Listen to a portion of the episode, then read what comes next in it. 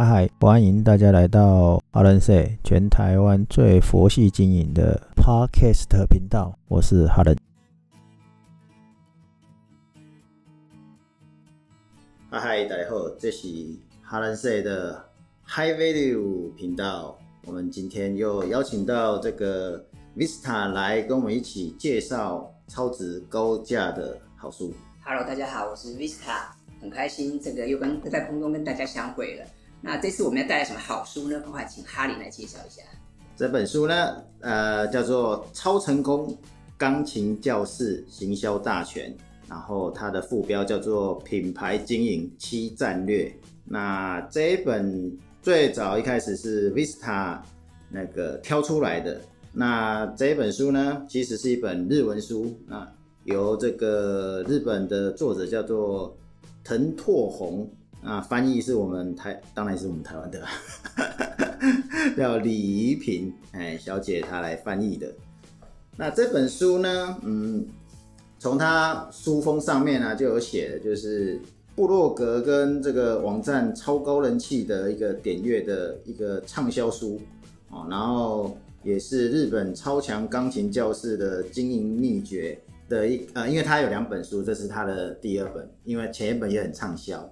他等于把他的手法还有经营的诀窍呢，全部大公开。所以第二本是呃，这个叫品牌经营，他第一本叫做会员，我记得是学员学员的这个哦经营。对对对，好，这个部分我我可以来讲一下啦。我我想可能有些这个听众朋友听到这我们今天谈这个书，一定觉得很好奇吧？啊，我跟我跟哈林两个人明明又不是这个音乐的专家，我们也不是什么钢琴家，也不是什么弹小提琴、拉小提琴的，对不对？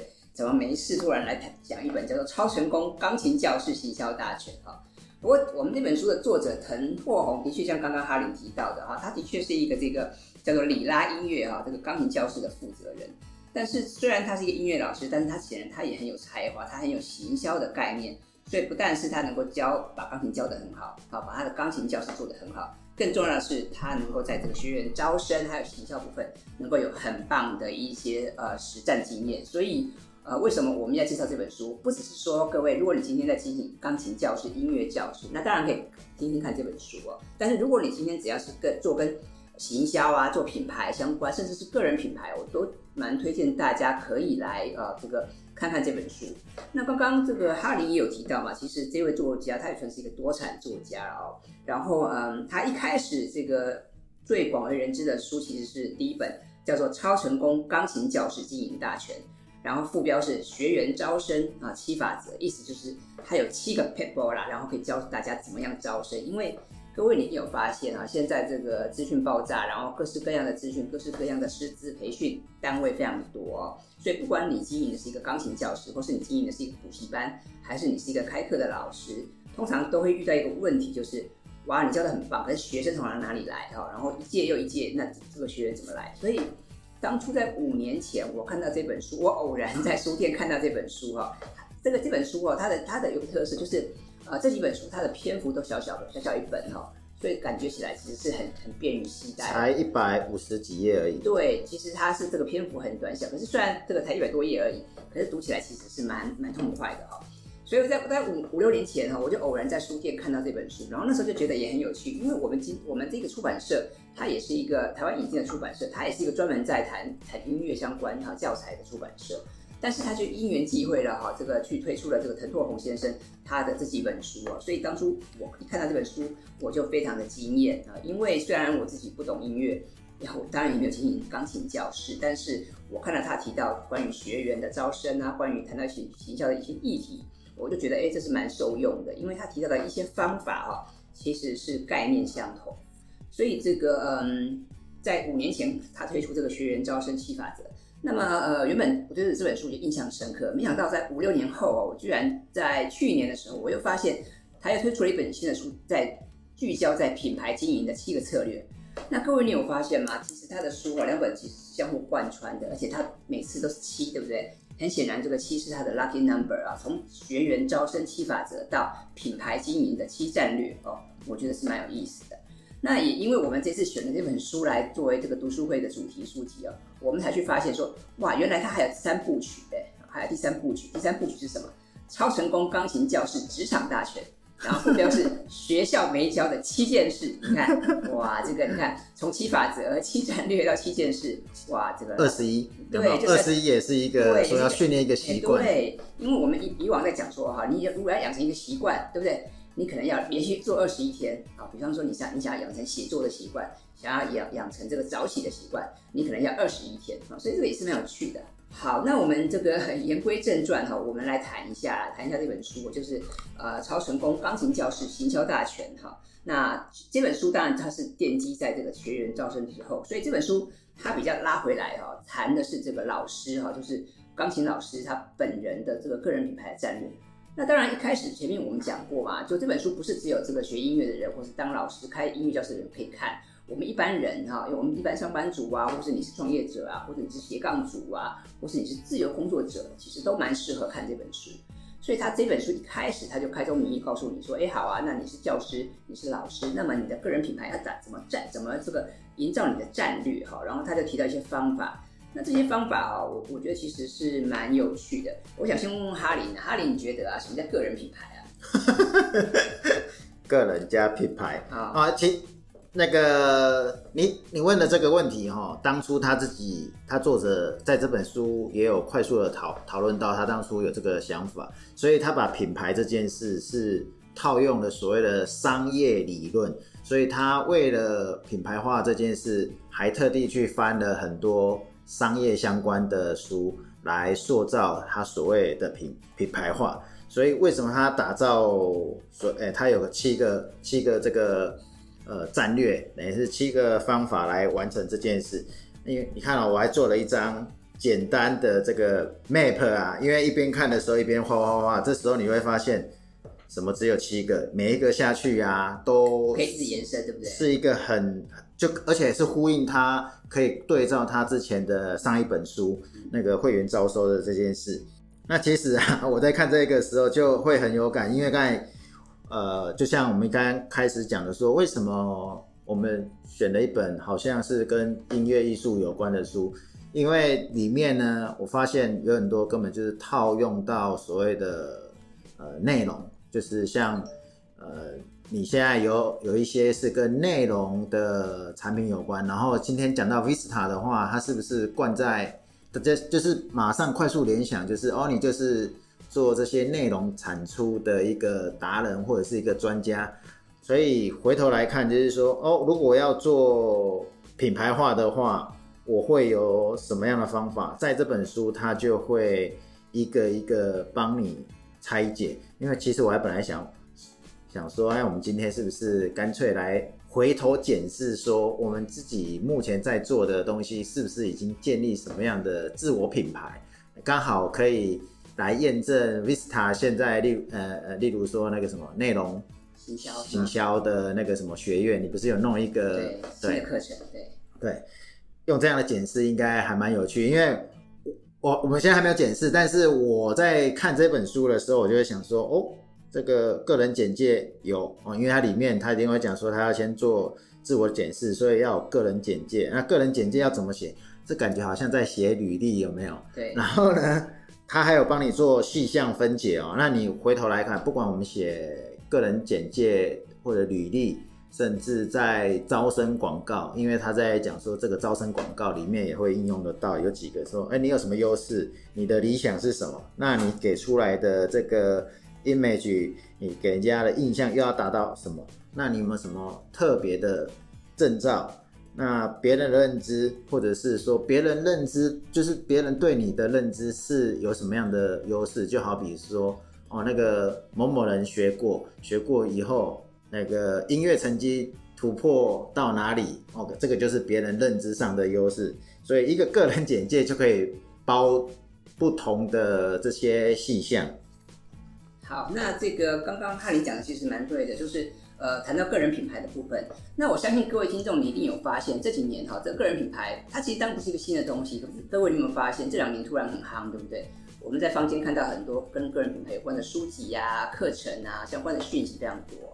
那我想在这边呢，帮大就是大家稍微这个补充一下，如果你你对这个个人品牌不是很清楚的话，我在这边简单跟大家分享一下。其实个人品牌这个说法哦，其实已经好多年了。因为一般来讲，最最早可能是在一九九七年啊，那时候美国有一个人叫做 Tom Peters，汤姆彼得斯哦，他那时候写了一篇文章，他说什么叫做个人品牌呢？他说个人品牌哦要能够清楚的显示下面三个讯息，哪三方面的讯息？第一个要不要告诉人家你是谁，啊，对不对？你是一个音乐老师嘛？你是个钢琴老师嘛？第二个你在做什么啊？你在做什么？比方你在做文创吗？你在做内容行销？那为什么大家要关注你啊？第一个就是 who 嘛，第二个是 what，第三个是 why，你为什么与众不同？那你如何可以创造出更大的价值？比方说，如果以我们这本书来讲的话，这本书看起来乍看之下是主要是锁定这个音乐老师，对不对？那么这个如果是要回答这个问题，可能你就要告诉大家说，那你这个音乐老师跟别人有什么不一样？每年我们都有这么多大学，这么有这么多音乐系的这个毕业生啊，进入社职场。那每个老师其实他们的这个技巧啊程度可能都差不多，但你凭什么这个能够创造更大的价值？你凭什么跟人家与众不同？我觉得这个是我们在谈个人品牌的时候特别需要去注意的。那讲回来啊，就是呃，各位，如果你以前有看过一些谈个人品牌的书或者是一些文章的话，我相信各位你一定知道说，哎呀，我们打造个人品牌就是你要有什么，要建立强项啦，要有差异化啦，要有自信啦，哦，他都有。那这些概念其实都都都都都是都相通，都是对的啦，哈，我相信也都大同小异。不过啊，说是这样说，但是你各位你有没有发现一个问题？那请问呢？我们要怎么样创意差异创创造差异化，对不对？你要怎么盘点自己的资源，对不对？你要怎么样把你的这个讯息传达出去哦？那这个东西就不见得是每本书或是每个课程它能够有效的回回答出来。对，所以就是我们今天谈的这本书，我这个藤拓红这本书，我觉得就蛮蛮好的。就是这本书虽然篇幅很短哈，但是呃它蛮具体的，因为它以这个钢琴教师也是他自己本身的职业哦。他就是很具体的把这几个步骤给他讲出来。他除了告诉你说，哦，你这个你想要这个提升自己的品牌价值，你可以哦，第一个创造差异化，第二个你要拥有自信，第三个你要把去优势去细化啊，这个道理都不难。但难的，但难的是什么？难的是，哎，我不知道怎么做啊，对不对？所以在这本书里面，我觉得作者蛮好的，就是他有举了很多的例子，他有很多举很多例子。那当然，这个例子哈，虽然说它是跟音乐比较有关。但是我觉得无所谓，因为其实我们还是可以融会贯通的嘛，我们还是可以参考。比方说，他虽然是以钢琴教室为主，那好比说我是教教写作的啊，我是教行销的，我是查理是在做文创的，那没有关系啊，我们还是一样可以在我们的场域中去结合他的这个部分。所以这个我觉得这本书蛮好的地方，就是它不但告诉我们概念啊，它还实际举了很多例子，所以这本书其实它的那个参考。价值哦，我觉得是蛮高的。它有很多是醒思的地方，例如说刚才讲差异化嘛，那一一般来讲，我们都知道要讲差异化。那问题你要怎么差异化？它会回归，就是这个醒思就是要回归啊。例如他要跟你强调，你要回归什么是你的定位是什么？就是你的定位是指你自我的定位，跟你在这个市场你想要创造出来的定位。所以呃，他有举三种类型，但是他这个三种类型啊。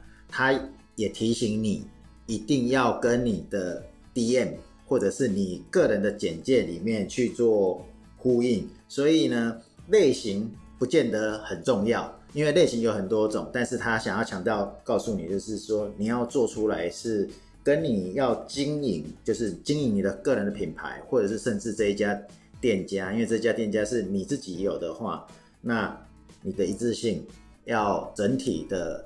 呃，呈现出来，那你这这个差异化呢，才能有放大的效应，从头到尾看起来都会是啊同步在讲一样的那个差异化，对，所以诶，我认为他不但教方法，而且有很多的醒思在里面，要呃，应该是说自我的醒思在里面。对，我我觉得这这个也是这本书很棒的地方，就是他除了讲概念，因为很多书啊，很多文章。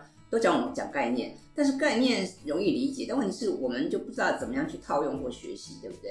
比方告诉你说，对啊，你要创造差异化，这我想我相信大家都认可，大家都理解。但是要怎么差异化呢？对不对？这个从哪里开始？这可能会是一个问题。所以像这本书里面，他就提到说，哇，如果你身为一个什么钢琴教室的经营者，你是一个音乐老师，但如果你只想说啊，我要成为信义区的什么第一个 number one 的音乐老师，我要成为松山区或者民生社区的这个老师。这个还是有点笼统了哈，所以他建议大家就是你要好好的去盘点你自己的资源，找出你最擅长的，而且要集中火力哦。那当然这边因为他是专门在谈这个钢琴教室经营嘛，所以在书里面他就有提到，他说好比说像在教小朋友，因为的确很多小朋友都想要学钢学音乐，很多爸爸妈都希望让小朋友去学音乐嘛，哈，所以他就提到，所以在教小朋友这一块，是不是可以特别去强调啊？好比说什么音感训练啊，或者是一些合奏的课程为核心啊，然后把这个教学的方法把它系统化。那我觉得这就其实是相对来讲是比较具体的。好比我举个例子好了，好比说我们现在你好比现在这个坊间教写作啊、教简报，对不对？教沟通表达的老师很多，但是每个老师他的强项啊不大一样，对不对？他的每个人他的擅长的点不大一样。所以这个部分就是作者建议大家说，你要把你的方法，你要把它系统化，你要确确立你自己的专家地位哦。那我觉得很棒。再来一点，他说这个要将优势讯息化，要传达出去。我觉得这个其实也很正确，因为现在啊资讯很爆炸，但是这个嗯，你很多时候其实我们你光是在为自己宣传其实是没有用，你可能需要更多的口碑。你可能需要更多人的认可啊，所以这个你要怎么样把这个你的优势转化成讯息来传达，或是把你可以具体提供哪些服务的优势，要让更多人知道这个部分，我觉得也很重要。那你讲到自我推销，有些人当然他是不擅长做这件事情，或者他觉得说，哎呀，这个自我推销有点排谁啊，不好意思。但是他也，但是作者也提提醒大家，就是说，我们必须要透过这样的行动哦，当人们认可你的时候。你才能够顺利去建立你的个人品牌哦。所以这个，嗯，我觉得这本书很棒的是，它都聚焦在这个钢琴教师的经营上，因为毕竟他本身从事钢琴教师嘛，同时他也经营这个很很有名的这个音乐教室，所以这个他是把这个场景切得很明确。但就算我们不是这个钢琴教室的老师也无所谓，因为从这这本书里面，我们就可以去知道说，好比如果是我来未来我来经营我的写作课程，我来经营我的行销课程，那么从这边我可以得到一些参考。好比说书上提到，他说：“哎，钢琴老师哈要有三种能力啊，他有三要有三种能力，哪三种能力呢？他说：第一个你要有投资自我的能力啊，第二个要有行销你自己的能力，第三个要有维持热情的能力。那我觉得这三个能力哈，其实真的都蛮重要。其实光讲道理哈，大家我相信大家也都也都理解，但是问题是你要怎么做呢？哈，我觉得这里面当然就是会有一些细节。他提升提升那个能力这件事啊。”我觉得在我们两个人啊，我们两个人好像很习以为常。例如说参加讲座，因为你要要提升，就等于是投资自我嘛，所以你要去参加讲座。然后呢，你回来以后，你的本来的那些教材需不需要再提升？还是你以为就是一成不变的在用？没有，他也是告诉你说，你的教材呢也要跟着做提升。然后最主要的还有一个，讲到这个我就。每次我都会大笑，或者是心里在那边偷笑，就说 Vista 以前都是叫我们一直产出，所以他有一个写作力。所以当我看到啊这三件事，参加讲座，我有教材的提升，我我在做那个简报的时候，我也常常也有自我提升，但是写作力呢，嗯，最后没有那么持续，断断续续的。所以这件事是。嗯，要维持刚刚讲的那个呃个人品牌的能力这件事里面呢，最主要的一个算什么？呃，驱动力。哎，说到这个，其实也让我很惊讶了啊！因为虽然我是一个教写作的人，但是我没想到说他在这本书里面，你看这个这个作者藤拓宏，他居然强调说，哎，这个钢琴老师啊，你不是把你的琴练好就好，你不是会教就好，你居然他居然提到说，这个钢琴教师哈要有必要的写作能力。那当然，这个放大来说。不只是钢琴老师啦，应该是所有的人，所有的专业人士，你都必须要有这个一定的写作能力，因为你要透过写作的方式对外沟通表达嘛，对不对？所以这个你要建立你自己的个人品牌化，你就必须勇敢的哈，大方的去跟外界传达你的价值。那写作哦是一种方法，当然你说现在你要做，你要拍拍，你要做直播啊，对不对？你要录 YouTube 啊，你要做 p o c a s t 当然也很好。不过这个基本上哈，他是认为说教师的个人价值是最适合用文章来传达。那我觉得这个也很有道理，何况这个我们在经营，不管是经营钢琴教室，在经营一个事业的时候，你也常常需要写作嘛。比方你可能要做一个官网啊，你可能要做个部落格啊，你可能要写一份商品文案或教学文案，对不对？我或者是写个教室的传单，那这些其实都需要有那个啊让吸睛的这个文案，对不对？你都要有这个呃让人啊会之一笑，或者是会让人觉得这个会怦然心动的这个事情，所以。呃，他提到就是呃，要加强写作能力，这让我蛮意外的，因为我原本以为一个钢琴教室的这个行销大全，里面应该会多去谈谈说怎么样跟学员的互动啊，怎么样这个加强情谊呀，怎么样等等。但没想到这个作者他也告诉我们说，这个必须要吸引读者去理解。我觉得这个其实还蛮有趣的。用我的角度就很很能某一种叫做 echo，就是能回应说啊，Vista 就是这样子。你看那个要做网站要做部落格，然后他部落格他还教你说你要经营的部落格有五大的要点，例如说那个不要忘记你当初那个部落格要经营的目的是什么。那重点你。最重要的也是我最常不会做到的，就是持续更新。这很很多人没有办法做持续更新这件事。那当然，其他的就也很重要，就是说你要重视你自己的教室的形象，还有你自己是钢琴老师的话，你的专业性是是什么啊？那我我现在讲四个，那还有一个就是要清楚介绍自己。那以部落格里面。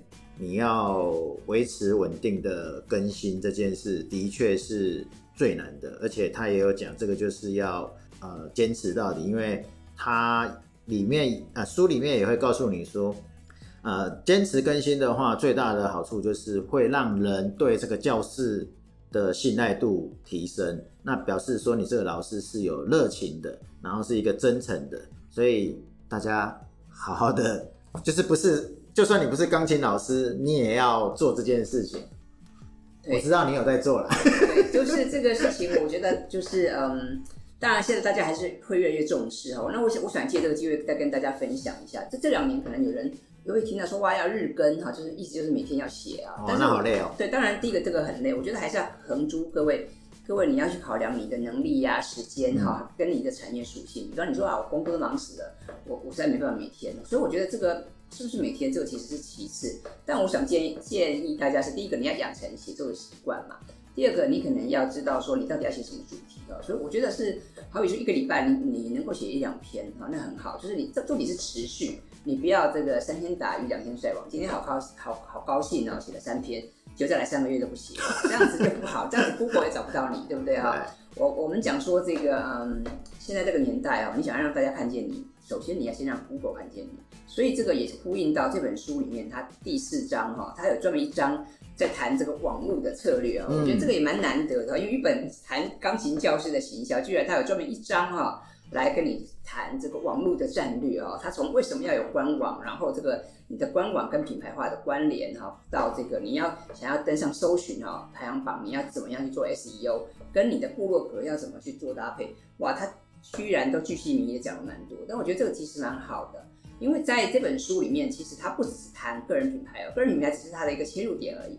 他后面就告诉你说，那你要怎么样做这个钢琴教室的差异化？你要怎么样这个？还有一个部分就是这价格这个 pricing 啊，定价策略，这也是也是一个很难的问题，对不对？你到底定的高，定的低哈，对不对？它里面有什么经验吗？哈 这个哦，这个大家，因为它里面有讲到，我觉得现在的人都忽略了，尤其是说价格不能乱乱乱掉，就是往下掉啊，因为一旦你价格。定好了以后，你到时候就很难往上调。所以他今天不想要跟你特别强调这个价格要怎么去做，而是在于说你不应该做什么。然后，但是那个着重点他会放在说提高价值这件事啊。那尤其是你的顾客，你要有一个重要的那个观念，叫顾客终身价值。啊，这件事其实我以前在学这个商业里面，LTV 吗？对不对哈？对对，LTV，嘿，这件事尤其是在服务业也是很重要的。可是现在服务业比较少听到，其实，在饭店业或者是呃，对旅馆、饭店这些，他们才会去强强调这件事。然后这件事也会带动了这个品牌效应，就好像说我今天买鞋子，你为什么只在在意去那个品牌？例如说，你买咖啡，为什么你只固定跟谁买？那跟别人买可以吗？虽然现在大家都在讲求，例如说几点活动啊，对你的顾客好一点，但是呃，对顾客来讲，如果你只是价格的优惠啊，讲坦白一点的，就是谁优惠我就往哪边去，那你的客人就不会是你的终身会把你当成是啊优先考虑的对象嘛。哦所以呃，这本书有很多都讲的算是回扣到比较有商业理论，还有这个大企业有在用的的东西。也也就是说，他把它拆散了，然后用在自己看起来小小的一个一个音乐教室。然后我刚才要讲一个，我觉得也很重很重要，突然突然忘记了哦，就是刚才讲官网官网这件事跟部落格啊，它里面也强强调的是说，部落格跟网站，尤其是部落格，它的目的就是要再做一个讯息的输出。没有办法日更，但是那个至少要周更嘛，或者月更也是可以的，但是月更似乎时间有点久远呐。对我我我我建议大家就是你要把这个内容产制的这个频率哈抓出来。那我觉得就是这个你说日更啊，当然很好，但是如果你没有这个能力，或者你觉得太辛苦了，我觉得也无无所谓。你也许两天三天一更也很好啊。那我觉得当然一周哈一一两篇，现在本来觉得起来是一个最舒服，然后也最适合的模式。那当然月更哈也不是不行，但是月更的话，通常比较适合像电子报啦，比较像电子报的形态，就是它做成会诊哈。那这本书其实呃，我们刚讲了哦，它总共有这个好几呃，总共有七个章节，七个章节哈。然后每个每个章节它其实讲了蛮多重点，所以这个其实很有趣。是虽然这本书这个篇幅才我们刚刚帕林讲一百五十一百五十页，对不对？可是它居然能够涵盖七个章，七大章哦。那这七个大章。都蛮多的。刚刚我们谈了这个定价策略嘛，那定价策略当然是很微妙。那其实定价策略也是非常复杂的。那有兴趣的朋友，你可以去搜寻一下哈。其实有很多在谈定价策略的部分。那这边他提到一个点，我觉得蛮好的，可以再补充一下。他说这个为什么？因为现在竞争很激烈嘛，所以难免会有一些人想要销价竞争哈，或者是想要有些人想要打这个价格战。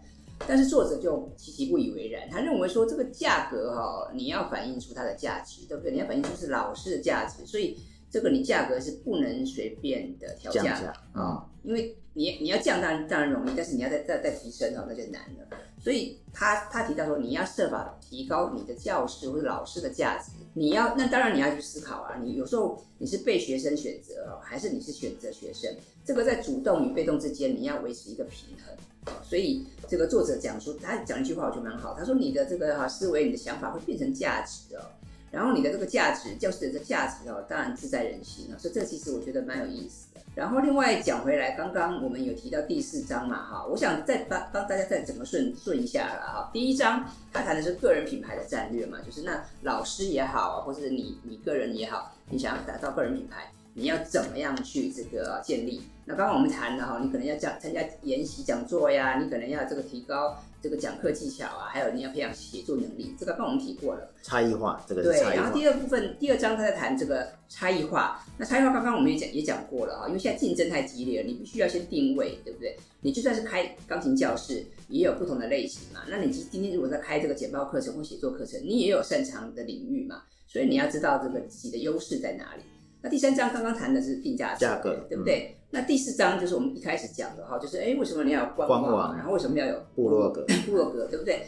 再来第五章也蛮有趣的哦，因为第五章我觉得就开始开始切入它经营钢琴教室哈的核心。嗯，因为这个钢琴教室啊，你除了说啊，我能不能学到好的技巧以外，其实那个像这种学习，它跟体验呢是有很大的关系。相关的。对，所以你能不能让对方觉得很舒服？能不能让家长觉得很安心？哈，能让小朋友觉得学得很快快乐？哦，这个其实也也也关系到这个客人他对你的这个啊教室对这个经营事业的判断标准。所以我就觉得部分也非常小心。那当然，虽然他这边谈的是这个音乐教室的经营，但是其实我。放诸四海皆准嘛，我们一一样，好比说我在经营我自己的这个写作陪伴计划啦，或者是呃哈林的文创的计划等等，我们都一样很重视这个使用体验嘛，因为我们现在都知道说，嗯，光是功能特性这个还不够啊，因为现在大家竞争很激烈，大家水准差不多，所以你推的一个一个产品，这个产品的功能、价格什么可能差不多，可是唯有你可能在体验的部分，好像细节的部分，你可以把它做得更好哈，所以这个作者也很重视这个。呃，谈体验的部分，那这是所谓的第五章。接下来第六章哈，就谈到了口碑营销。那当然，口碑我们前面讲过，口碑其实是非常重要，对不对？因为这个，嗯，现在大家都知道嘛，你你现在去，好好比说你去这个去喝个下午茶，喝个咖啡，或者你跟你的朋友去吃个饭，你可能都会先上网 Google，对不对？好，你都会去了打听一下这个餐厅、这个参加商家他的口碑。那么我们这个音乐教室、钢琴教室同样也是一样啊，所以作者就建议大家说，你一定要好好的经营口碑，因为这个口碑是信赖的证明啊。那这边他还提出一个点也蛮有意思的，就是说，那这个口碑除了你自己可以努力去去经营以外，你也可以设法用异业结盟的方式哈，我觉得这个也蛮好。特别是啊，我们如果说各位你是住在一个比较比较社区形态的地方，那么这个部分，因为一个社区它有不同的需求、不同的业态嘛，那我觉得这部分也许你可以巧妙的去去做一些经营，我觉得这个就蛮蛮蛮有意思。像上次我我我去参观朋友，我我的朋友啊，就是啊他在这个淡水那一带哈。关那个关渡那带，他他开了一家手摇饮，好，那原本我是去参观去拜访他的手摇饮店哈，去给他捧个场，结果没想到呢，他他们那边就是整整整个变成是因为他们是一个老街老社区哈，他们就经营了一个社一个一个聚落。所以呢，他就带着我去见去认识当地的什么中药店啊，或者一些其他的商家。中药店，对，那看起来很有趣吧？这个中药房，对不对？对啊。手摇饮，对不对？这八竿子打不着，对吗？对。啊，没想到他们居然在和讨论说，我们是不是要怎么样做地方创生啊？我们要怎么样开始做 podcast？哎，我觉得这也是一种异业结盟，对吧？对。所以这个，我觉得这个呃，看到这本书哈，在谈异业结盟，然后再让我想到之前我去拜访那个我朋友他们那个手摇饮的店，让我觉得哎，这其实是有一些哈异曲同工之妙，对不对？然后这边他还提到一个重点哈，因为小朋友学音乐嘛，很显然当然不可能是小朋友自己付钱，对吧？也通常不是小朋友自己主动了，他可能会觉得我想学，可是最后的决定权、决策权都还是在家长嘛，啊，父母嘛。那这个部分呢，家长他的选择也很重要。然后尤其是这个呃，我们有家里有这个同样年龄层的小朋友，家长们都会彼此串联，因为现在有很多有脸书啊，有赖群，对不对？所以家长之间他们都会彼此打听嘛。所以，如果你能够建立一个好的口碑的话，其实你很很容易，就是你会一个拉一个，一个介绍一个啊，你的你的教室的这个学员你就不予匮乏啊。所以这个前面谈到说，哎，你怎么样去异业结盟，慎选合作伙伴，再来就是你怎么样有效透过家长的网络去建立口碑哦。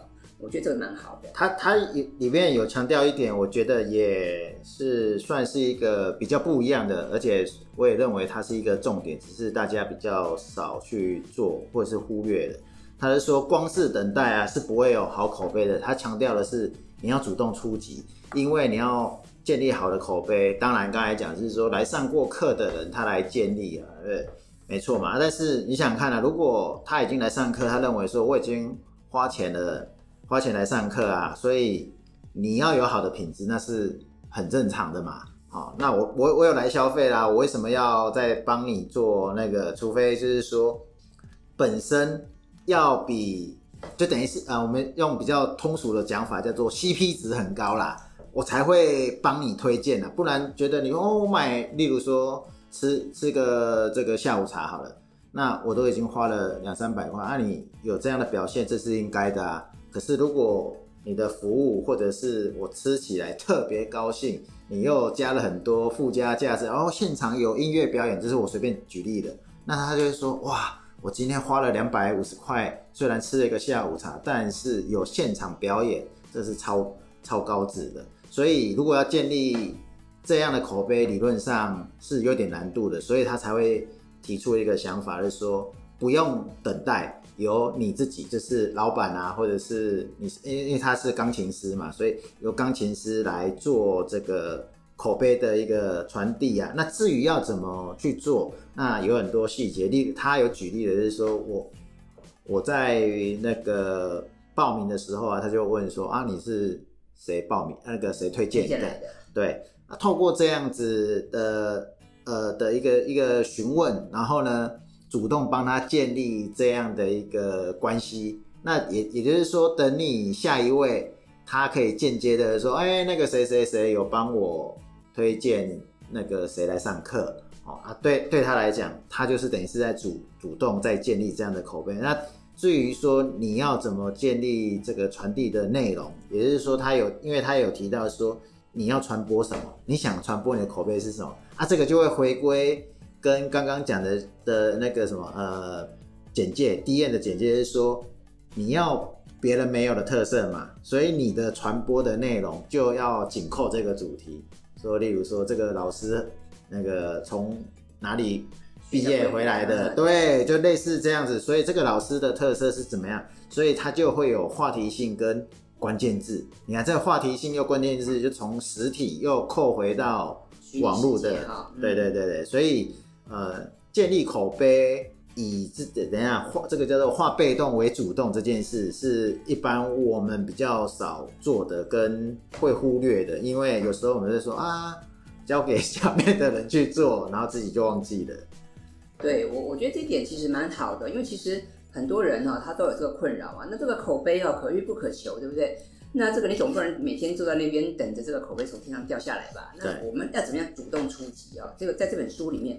作者也有稍微提到一些做法，我觉得蛮好。那这本书还有一个特色哦，它在每一章的最后面，它有附上一个两页的单元，叫做“钢琴教室诊疗所”哦。那这个那然后这个，因为他作者经营这个钢琴教室很久了嘛，所以当然很想可想而知，他自己有很多的经验，他自己有很多学生，所以他也遇过很多有趣哈或者状况，对不对？所以他在每一章的后面，他会附上一个实际的个案研究哈。然后这个来跟大家分享。那我觉得这个，因为它的真实性非常高哦。比方说，他在第六章后面这个部分，他说：“那到底，呃，现在赖啊这些很方便，那到底你要不要跟学生家长交换这些哈赖啊，交换这些脸书啊？哦，那到底是要还是不要呢？啊，那你说这个要的话好像很方便嘛，但是不要的话，会不会觉得这个很扫兴，或者觉得好像你你老师高高在上？不过他就有一些从他自己角度的一些建议。那我觉得部分就。至于他说要还不要讲，我们就卖个关子吧。各位，你可以去找书来看看哈，在这个一百三十六页到一百三十七页，你可以去看一下。我觉得这本书好书啊，值得推荐一下，所以我也推荐大家可以去书店好买一下。那我最后来谈谈哈，就是我我们刚讲这本书有总共有七章嘛，那前面我跟哈林已经分别跟大家几乎很快的导读过一次。那其实最让我惊讶的是第七章哈，媒体策略、媒体战略哦，居然还会讲媒体。对，因为我自己是以前是念做在在媒体服务啊，然后。我我我也平常我也在教这个新闻稿撰写跟媒体沟通哦，那我就觉得很有趣啊。各位你一定觉得很纳闷吧？啊，钢琴教室也要搞公关吗？我又不是什么大公司，对不对？啊，一个小小的补习班、音乐教室而已，也需要搞什么公关策略吗？也需要去付费给媒媒体媒体吗？哦，你可能看到这个，你可能会有满脸的问号，对不对？但是他告诉你说，的的确。即使是钢琴教室哈，你也要有公关策略。哎，我觉得这就非常棒。其实我也很鼓励大家，就是不管你是个体户还是你是代表公司哦，我觉得我们都应该要有媒体公关的这个策略跟这个认知哦。然后，嗯，这样子的话，其实会搭配我们前面的口碑啊、部落格啊、官网啊等等的文宣等等，你会有更好的效果。那过往我自己我自己在开这个呃新闻稿撰写的课程的时候，其实也有很多学员会问一个问题哦，就是他们会问说，那到底？好啊，现在我们知道这个新闻稿很重要，对不对？那到底要写什么样的新闻稿，媒体才会感兴趣呢？那到底媒体它它刊登的标准是什么？那我很看高兴看到在这本书哦的第七章，他谈媒体战略的时候，他居然也有带到一些点，而且我觉得这也蛮蛮他讲的蛮好的。比方他说，媒体通常他们会对哪些的消息比较感兴趣呢？这边他归纳了几个点呢？第一点是具有社会性的消息。哎，的确啊，这个东西如果跟人事哈是有有一些关联的话，跟社区啊、跟人们有些关系的话，这种有公公益性或社会性的活动，媒体本身它就比较报道。第二个是跟这个哈节庆等等有关，的确啊，他作者这边提到，比方什么情人节啊，像我们最近才刚过完农历新年嘛，那如果你谈一些什么呃农农历新年呐，或者是最近那个白色情人节，对，白色情人节快来了，对不对？好像这些的话，其实都是一个很好的话题。再来，他第三点，他提到说要具有地方特色的活动哦。我觉得这当然也是因为跟在地化嘛。比方你今天你去谈到一个，哎，当地居民他一起举办什么园游会啊，或是利用教室啊，做做一些什么样的活动，这个其实也蛮有趣。或者是呃，你去办一些平常跟教室哈八竿子想不到的一些活动，这个其实也也蛮好玩。就好像我们在讲说哈。这个狗咬人哈不是新闻嘛？但是哪一天如果人去咬狗了哈，这保证上新闻对吧？哈，所以第三点他说你要有具有特色的活动。第四点哈，他说你的教室哈你要有这个堪称业界第一的特色，对不对？OK，那这个业界第一哈，的确你就是都都要去好好去思考一下。然后你就算不是台湾最棒的音乐老师，好，就算不是台北市最棒的音乐老师，你可能也要是民生社区最好的老师，或者是。这个福远街最好的老师，这样吧？我那时候出那个跑跑去法国喝红酒，哎，跑步然后又有红酒，对不对？那我要打这个特色是什么？不好意思，我是全球华人第一个把三天行程都写得很完整的，这个还没有人能够辩驳你，对不对？对对对，因为那个马拉松跑得比你快的大有人，很多啦，红酒比你懂的也也很多，对对对。可是你说又要这个跑，要跑又要喝，对，而且还不能醉，对。所以这个就这个就凤毛麟角，就非常少了哈。所以作者还是提到，就是说你要去区分，你要去啊找出你自己的第一名啊，我觉得这个很棒。那讲回来。终究哈，这个媒体行销的重点就是故事行销啦。简单讲，就是你要有一个 story，对不对？好，你的钢琴教室，你有没有一个故事啊？你有，你如果有一个故事啊，就会就会吸引人的注意，因为我们谈的是情怀嘛，不只是技术，不只是情谊而已。各位，那个故事行销重点还是你要有温度、有情怀哦。你光是在讲说你的教学技巧多好，你的这个啊比比赛都拿第一名，这个我想。呃，不一定完全能够吸引人啊，因为大家可能对于这种哈有趣的故事，或者是背后的一些小小人物哈，可能大家会更感兴趣。所以这本书提到了故事的黄金法则，我觉得这个部分也蛮好的，所以也也欢迎各位去找一下这本书来看看。对，每一个章节后面都有它实物案例，然后它实物案例啊，其实你转把那个音乐教室或是钢琴老师这一个。翻转到别，就是你，例如说你的工作或者是你的职场上，如果你是 freelancer 或者是你就是一个单，这个叫什么个体户的这个营运模式的时候呢，就很实用啊，就是套上来很实用。包含，哎，那个你之前不是有 Vista 不是之前有在教那个新闻稿，他也有。所以，所以我我们就是说，今天我们选。选这本书啊，这个各位，你不要觉得说啊，你你可能不是学音乐的，可能不是教琴的，就好像还不上用场，不是这样的啊。各位，只要你的你的工作、你的生意，对不对？你的事业啊，需要行销啊，不管你是想要打造个人品牌，还是你是要帮公司做这个商品行销，我觉得这本书啊，这一系列的书其实都蛮值得参考的。因为这本书虽然篇幅我们刚讲篇幅很少，但是其实它讲的都还蛮，它讲的蛮多重点的哦，然后它的架构也非常完整。然后读起来应该也很轻松，因为他举了很多案例嘛，所以我觉得这本书其实真的是蛮好的哦。那真的也很推荐大家来来来阅读。那最后哈林还有没有什么要补充的，要跟大家分享的有吗？应该没有了吧？因为这本书，你看我有认真看呢。哇，我看到哈林的书上面这个这个。他做了好多笔记，好有好多。对啊，你看我要简单的画个那个，这个叫不能叫心智图啦，就是重点摘要。对我我我我们应该请哈林把它写成一篇文章哈。好，因为我我们当然会把一些重要的资讯做成 show note 啦，对不对？对。好，但是那个是不是图像部分，看看怎么样做，这个我们可以考虑看看。欢迎自己上那个网络书店。各大网络书店自己买，又不是我们自己出的书，对不对？对对对。然后我们很乐于推荐。对我，我想还是还是这个，而且这本书也也蛮难能可贵。就这本书其实算是也算新书了，因为它是去年三月哈才才推的，我觉得还算还算还算符符合这个时节啊。我觉得其实这本书虽然它的篇幅很少，但是呃，它并没有讲光讲大道理。我觉得它是深入浅出，它不但讲了观念，它也讲了心法，它也讲了做法，还有就是。我们刚刚提到嘛，他每每一章后面那个钢琴教室诊疗所，我觉得他有提出一些个案，这些个案其实都蛮值得参考的，因为这些个案都是他作者累积他过多年的教学经验。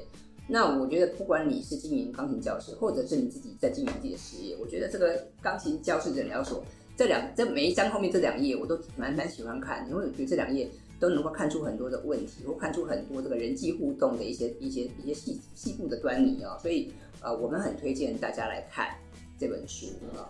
那他说这本书是以钢琴教室品牌化作为思考跟实践的策略啦。那我觉得这本书的确是，就是是可以让你很快就把它看完。而且这本书因为它写的也很轻松活泼，所以各位你也不要觉得说它是一本教科书啊，它就是一本很有趣的一个啊工具书，或者你可以放随时放在案头啊。那我觉得这个部分我很乐意，我们很乐意推荐给大家了。包括不止这本，包括他前面那本学员的那个部分哈我，会员。对他的那个嗯学员招生七法则，我觉得各位，如果你你如果你是在做这种呃呃教育啊培训事业的话，我觉得也也蛮适合你去把它找回来看。虽然前面那本稍微有点久了，但是其实原则是相通的啊，所以我也就建议大家，就是你可以去把那本书找来看看。那至于他最后最新出的那一本书哦，他在谈这个学校教没没教的七件事。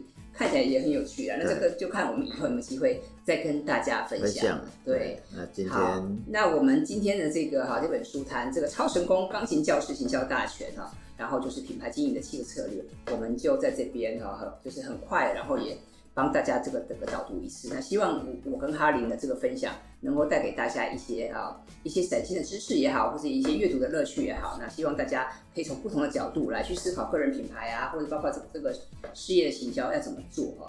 然后这边还有一个重点就是。